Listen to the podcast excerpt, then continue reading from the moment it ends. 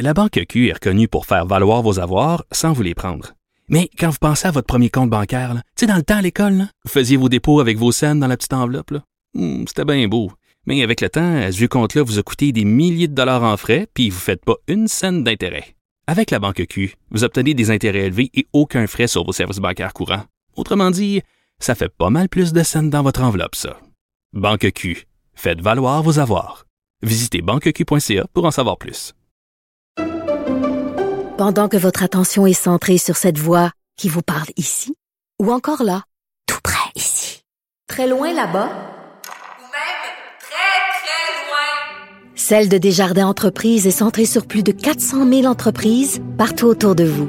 Depuis plus de 120 ans, nos équipes dédiées accompagnent les entrepreneurs d'ici à chaque étape pour qu'ils puissent rester centrés sur ce qui compte, la croissance de leur entreprise.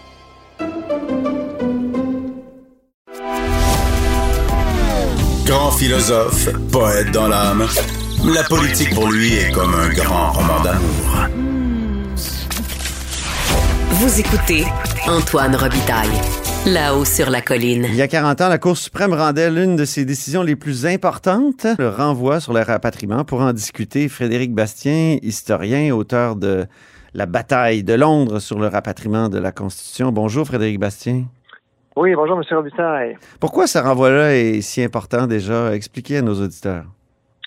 Ben, c'est ce renvoi-là, cette décision de la Cour suprême-là qui a permis au rapatriement de la Constitution de se faire et donc qui a donné au Canada une charte canadienne des droits et libertés qui était un nouveau euh, un nouveau document, euh, un nouveau principe constitutionnel, non, non pas principe, mais une nouvelle disposition constitutionnelle qui n'était pas dans la Constitution avant 1982 et qui nous a donné aussi une nouvelle formule d'amendement de la Constitution. Et ça, ça a vraiment changé euh, la dynamique politique au Canada.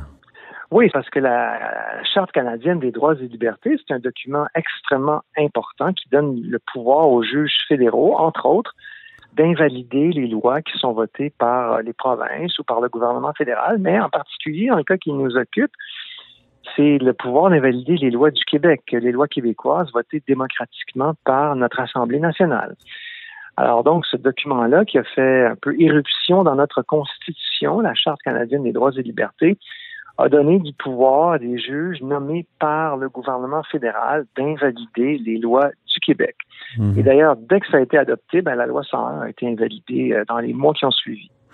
Et là, vous dites que pour ce qui est du renvoi sur le rapatriement, donc en 1981, il y a des juges qui avaient comme transgressé des règles importantes. Vous parlez du juge Bora Laskin et son collègue William Esté. Qu'ont-ils fait de, de répréhensible selon vous?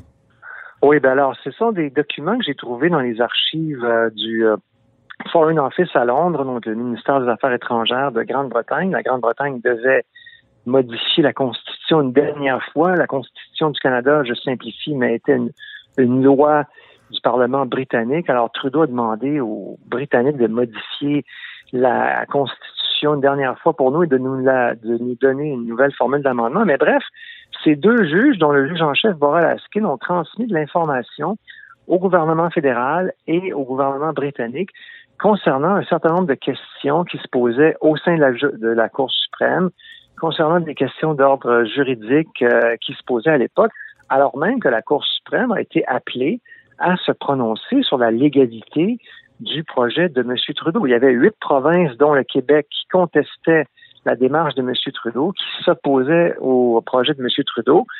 Et euh, la Cour suprême, évidemment, devait, se devait, les juges en question se devaient de garder une distance euh, et de, de, se tenir très, très loin du débat politique de ne pas, évidemment, communiquer d'informations au pouvoir euh, politique concernant la, la, décision que la Cour suprême a rendue le 28 septembre 81. Or, il s'avère qu'il y a deux juges qui ont fait exactement le contraire. Hmm. Oui, c'est ça, mais informer sur euh, informer le gouvernement sur le moment où le jugement serait rendu, est-ce que c'est euh, contrevenir à, la règle de la séparation des pouvoirs? Oui, ça contrevient à l'indépendance judiciaire, ça contrevient à l'image d'impartialité que la Cour doit garder. Toute information qui concernait, euh, le, que ce soit la chronologie des événements, quand le jugement de la Cour suprême est-il attendu, ce sont des informations qui pourraient être utiles pour le pouvoir politique. Il y avait d'autres aussi, d'autres informations qui ont été transmises, je pense au juge Willard Esté qui avait dit à, des gens au ministère de la Justice, écoutez, il y a des problèmes avec la façon dont le gouvernement veut procéder au rapatriement. Il y a tel truc qui ne fonctionne pas. Et donc, c'est pas le, un juge, la Cour suprême, c'est pas le conseiller constitutionnel du, euh, du gouvernement. Alors, donc, euh, à ce niveau-là, le juge ST, en, l'occurrence, était totalement en flagrante violation de hmm. devoir de réserve de juge. Donc, euh, Mais est-ce qu'il a annoncé, est-ce qu'ils ont annoncé des éléments du contenu de la décision?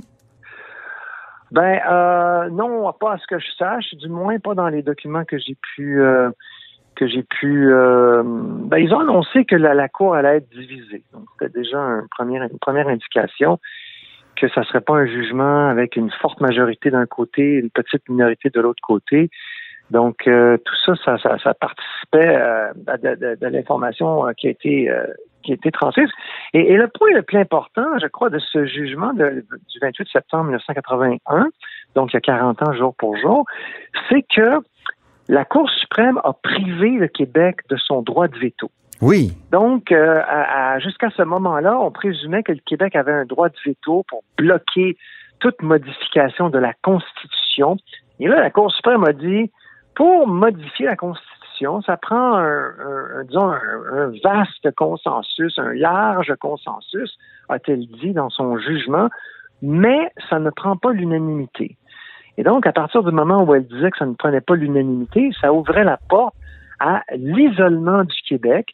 Et c'est ça qui a permis une entente de neuf provinces anglophones et du gouvernement fédéral, entente qui a effectivement isolé le Québec euh, quelques semaines plus tard, donc suite au jugement de la Cour suprême. Et donc, c'est comme ça que nous avons été exclus et c'est comme ça que la Constitution a été rapatriée sans notre consentement sans le consentement de la plus importante minorité nationale du Canada. Vous parlez souvent des juges Bora Laskin et William Esté pour euh, ce qu'ils auraient révélé au fédéral, mais je me demande pourquoi vous parlez pas de Jean Betts, qui était aussi juge à la Cour suprême, dont on découvre dans sa biographie sur le site de la Cour suprême qu'à la même époque, donc en 1970, il a été conseiller auprès du gouvernement fédéral, ainsi que conseiller spécial sur les affaires constitutionnelles auprès du premier ministre du Canada, Pierre-Éliott Trudeau. Autrement dit, un des juges de la Cour suprême avait conseillé le premier ministre du Canada qui voulait faire son rapatriement. Est-ce que Jean Betts n'aurait pas dû se, récuser à ce moment-là? Il semble qu'il est en conflit d'intérêts. Il vu qu'il avait été si près d'un des acteurs politiques euh, de l'acteur politique clé de, cette affaire de rapatriement? Absolument. Vous avez, c'est un excellent exemple que vous soulevez, M. Robitaille. Alors, euh, moi, je pense que M. Betts aurait effectivement dû se récuser puisqu'il avait été euh, dans le passé euh, si proche de M. Trudeau sur cette question. Je pense que je pense que ça aurait été la moindre la moindre des choses par rapport à, à ce jugement à ce renvoi du, 28 septembre 1981. Et, donc, moi, ce que je, fais aujourd'hui, par ailleurs, c'est que donc, il y a un programme euh, qui s'appelle le programme de contestation judiciaire. Mais oui, vous allez essayer de vous servir de ce programme-là pour faire annuler le jugement, le, renvoi, c'est ça? Ben, en fait, ce que. Ou invalider? Euh, ben, ce, programme-là donne de l'argent à des gens qui en font la demande, si la demande est acceptée pour contester des lois, notamment des lois québécoises. En tout cas, ils ont donné de l'argent, euh, ou ils ont voulu donner de l'argent à la English Montreal pour contester la loi 21. Ils ont donné de l'argent pour contester la loi 101 dans le passé, etc. Alors moi, je trouve que ce programme-là, euh, à tout le moins jusqu'à présent, a servi aux adversaires de la nation québécoise, à nos ennemis politiques. Alors moi, je veux obtenir de l'argent pour euh, éventuellement financer une démarche judiciaire pour faire déclarer ce fameux renvoi sur le rapatriement, le faire déclarer euh, fautif, le faire qu'une cour reconnaisse qu'il y a eu une erreur qui a été commise par la Cour suprême euh, en regard des informations que nous connaissons aujourd'hui. Et qu'est-ce que ça donnerait 40 ans plus tard? Parce qu'on pourrait se dire, ben, il y a tellement d'eau qui a coulé sous les ponts depuis. Ben, la première chose, c'est qu'on va voir si le programme de contestation judiciaire va me donner de l'argent pour essayer de financer cette démarche-là ça, va déjà éclaircir quelque chose parce qu'eux, ils disent, regardez, c'est un programme objectif, ça s'adresse à tout le monde, et puis voilà, et puis c'est pour tout le monde. Alors, moi, je dis que, il me semble que non, c'est fait pour les adversaires de la nation québécoise, ceux qui veulent contester les lois identitaires québécoises. C'est à eux qu'on donne l'argent. Bon, on va d'abord voir si. Mais attention, ce programme-là sert aussi aux francophones dans le reste du Canada pour contester des lois qui violeraient le principe du bilinguisme, par exemple. euh, euh, au Manitoba, si je ne m'abuse, euh, ça a servi au Nouveau-Brunswick aussi, non? Oui, vous avez raison, mais moi, ce que je dis, c'est que le programme sert notamment à donner des fonds aux adversaires des lois identitaires québécoises. Et à ma connaissance, jusqu'à présent, personne n'a obtenu de fonds, quelqu'un qui voulait défendre une, une loi identitaire québécoise, quelqu'un qui voulait défendre la cause nationaliste québécoise, la cause de la nation québécoise. Alors donc, on va voir si le programme euh, s'adresse à tout le monde au Québec. Donc euh, là, je, vous- je laisse de côté le volet hors Québec. Là, c'est pas mon, Oui, oui. pas mon, c'est pas le, le- disons le, le- le- ce qui m'intéresse en particulier dans ce qui, dans, dans, dans ce dont on parle. Et donc, on va voir si le programme effectivement euh, euh, peut peut servir à d'autres que ceux qui contestent les lois identitaires québécoises. Donc, j'ai bien hâte de voir la réponse qui va m'être si jamais vous réussissez à avoir des sous, vous développez votre argumentaire, puis là, vous réussissez à faire invalider le, le- le jugement, ce qui serait très surprenant, là, entre vous et moi. Mais quand même, qu- qu'est-ce que ça donnerait? Est-ce que ça pourrait faire invalider le, le rapatriement euh, tout court? Ben, ça va montrer que cette opération, ça, ça montrerait que cette opération-là, euh, qui a donné la Charte canadienne des droits et libertés, n'a aucune légitimité. Ça serait validé par les tribunaux. Donc, ça donnerait une force de plus à l'argument de la non-légitimité de, de, de, de, cette, euh, de ce rapatriement constitutionnel de 1982 qui a été fait contre nous. Les dés étaient pipés au départ et la façon dont le système fonctionne aujourd'hui, c'est que des juges fédéraux, vous venez de donner l'exemple de Jean Bett, c'est un très bon exemple, des juges fédéraux nommés par Ottawa qui vont invalider les lois euh, identitaires québécoises, entre autres, ben voilà, donc ça c'est la base du système mis en place par Pierre Trudeau. Et donc, euh, ce système-là est profondément sous des dehors objectifs, sous des dehors impar- d'impartialité. En fait, ce, ce- ce- ce système-là est complètement pipé contre nous. Les dés sont pipés contre nous. Mais pourquoi, moi, des, on- quand on, on regarde qui étaient les procureurs du procureur général du Québec, entre autres, il y avait Lucien Bouchard hein, en 1981. C'est- C'est c'est fascinant. Euh, pourquoi, selon vous, Lucien Bouchard n'a pas soulevé ces questions-là de proximité, par exemple, de, de, de Jean Betts avec euh, Pierre-Éliott Trudeau?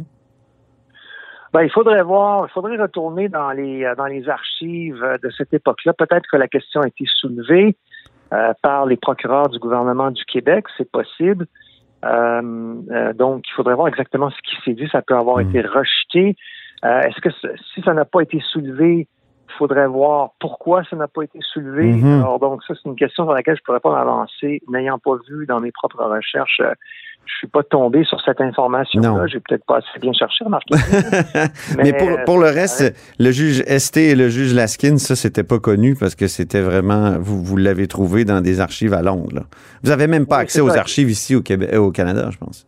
Non, c'est ça. D'ailleurs, au Canada, les archives ont été largement censurées euh, dans ce que j'ai obtenu du côté canadien. Donc, euh, visiblement, il y a encore des choses qu'on veut cacher à Ottawa sur ce qui s'est passé en 1981, 80, 81, 82, là, les années du rapatriement de la Constitution.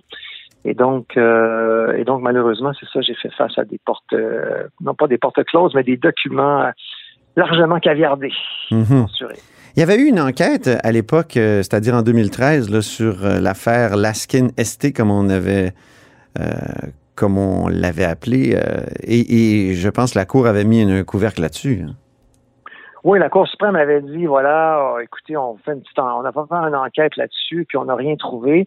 Alors, j'ai, on- ils ont donné aucun détail sur leur enquête. Ils ont, tu sais, ça c'était un peu, ils ont juste dit, nous faisons une enquête et euh, deux semaines plus tard, ils ont dit, ben voilà, l'enquête est terminée, nous n'avons rien, nous n'avons rien trouvé. Alors, évidemment, si vous faites une enquête, vous que ça soit crédible, vous expliquez un peu votre démarche. Parce que sinon, faites juste dire, nous faisons une enquête, puis boum, vous dites, ah ben, on n'a rien trouvé. C'était deux communiqués différents, peu près deux phrases chacun, une au début et une à la fin du processus. Et donc, ben voyons, c'est absolument pas crédible. Ça avait l'air d'une d'une couvercle suprême. C'était l'expression que vous aviez vous-même. Oui, c'est vrai. donc, euh, on a mis le couvercle suprême sur la marmite et puis voilà. La, la Cour était en situation de juge et partie aussi.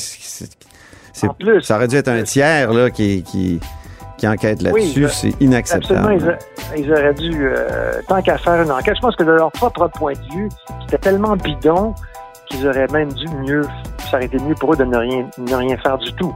Je pense que du, du point, du point de vue de la Cour. Merci beaucoup, Frédéric Bastien. Merci, M. Robitaille. Frédéric Bastien est historien, ancien candidat à la chefferie du Parti québécois et auteur, entre autres, de La bataille de Londres, publiée en 2013 aux éditions Boréal.